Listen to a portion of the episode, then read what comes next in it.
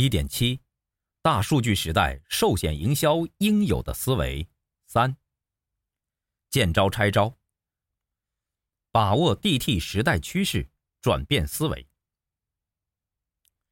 为什么越来越多的保险公司开始投入互联网金融和金融科技中？从经营层面来看，主要是基于三个方面：一是提升公司的品牌影响力和内涵价值；二是获得客户，特别是非保险客户。为线下渠道开拓发展空间。三是赢得利基市场或细分市场。至于要赢得什么样的利基市场，与公司本身提出的价值主张有关。传统保险与互联网保险之间的差异到底是什么？经过简单对照，可以总结为以下四个方面：即客户接触点、新支付应用、风险控制、目标客户。如图一杠四所示，其中客户接触点代表发展模式的差异，新支付应用代表破坏式创新的冲击，风险控制代表运营思维的不同，目标客户代表经营文化的鸿沟。从前端的客户接触到后端的交易支付，从目标客户到风险控制，互联网打破了横向的价值链及纵向的经营管理。这是一场立体变革，是破坏式创新所带来的蛙跳式成长。一、客户接触点。从发展模式看，传统金融机构重视线下渠道和公司建设，是重资产模式；互联网金融公司专注于线上客户体验和非面对面服务，是轻资产模式。当客户和公司需要当面沟通时，如何结合线上线下优势，在业务和服务上既取长补短，又兼顾风险控制，是保险公司需要考虑的问题。二、新支付应用。如今，新支付应用已经不只是客户的支付工具，而是一种生活方式。利用自身的优势，新支付应用正在变成可以满足客户日常生活所需的场景入口。促使并加速金融保险公司在产品设计和客户服务方面的创新变革。新支付应用除了依赖创新，也依赖政策的支持。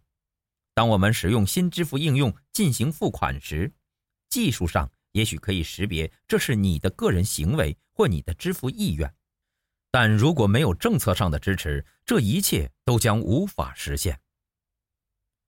三、风险控制。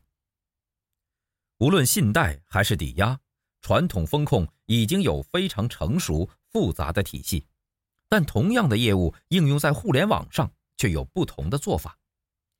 互联网风控采集客户过去的交易记录和行为信息，通过大数据核定客户的申请是否被接受。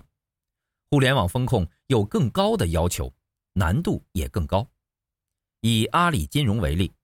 虽然它仅能在其生态系统中为客户提供小微信用贷款服务，但已经证明了互联网风控可以表现得很好。四、目标客户，互联网金融会受到如此广泛的关注，很重要的原因是很多客户对实体金融机构不满。这里提到的客户，属于过去被金融业忽视的。二八定律中的那百分之八十的部分，即我们经常提到的长尾。与此同时，这其实也代表着细分市场的兴起。我们谈一下互联网的长尾。你知道亚马逊卖出的书有四分之一是畅销排行榜一千名以后的吗？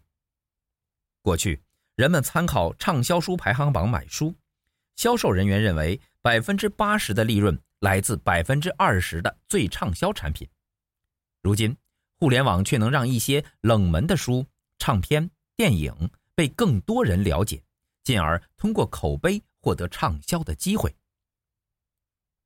长尾效应的长销趋势，让一些属于小众和利基市场的产品有了生存空间，而且还可以带来可观的利润。互联网依靠积少成多、积沙成塔的力量。颠覆了二八定律，取得了更好的成绩。除此之外，长尾效应也让业务员、渠道、合作伙伴、保险产品等都发生改变。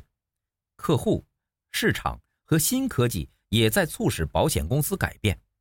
面对互联网浪潮，寿险营销可能迎来什么变化？又或者说，我们有哪些应对之策呢？互联网时代，科技使寿险营销在三个方面发生变化，具体如下：一是服务，站在客户的角度换位思考，强化服务理念，用服务带动销售；二是客户，用获客。获取潜在客户的想法，开拓市场，先进入客户的钱包，再一步步扩大自己在客户的钱包中所占的份额。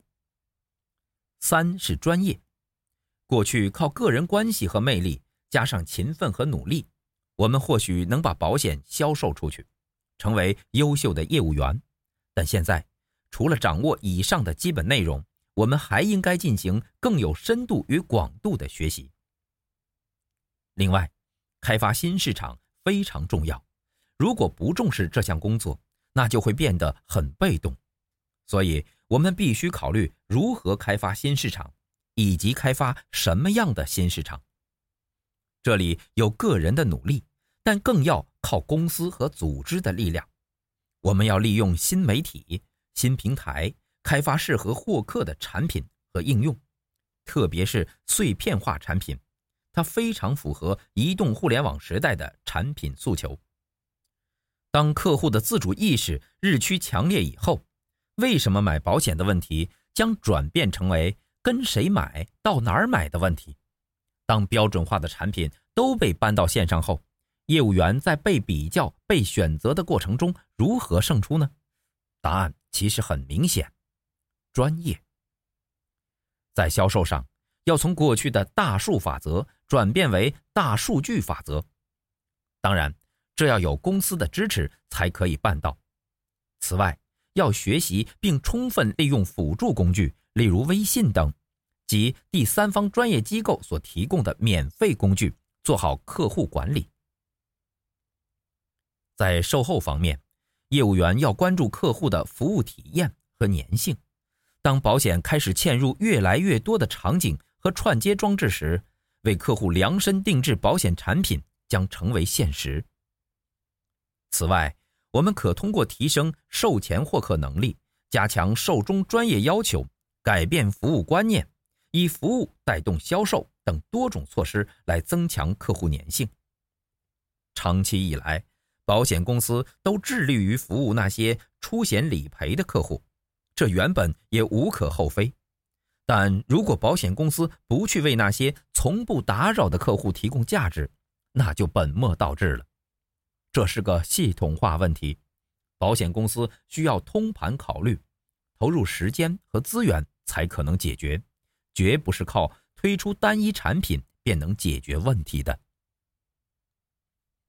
本节思考重点：一、面对科技的冲击，无论保险业务员，还是银行理财专员，或证券投资顾问的服务专员，大家面临的都是相同的情况，解决之道应该可以相互借鉴。二，为什么过去保险公司不重视客户体验？三，保险理赔是再销售的契机，你认同吗？你觉得保险公司和业务员会重视那些从不打扰的客户吗？为什么？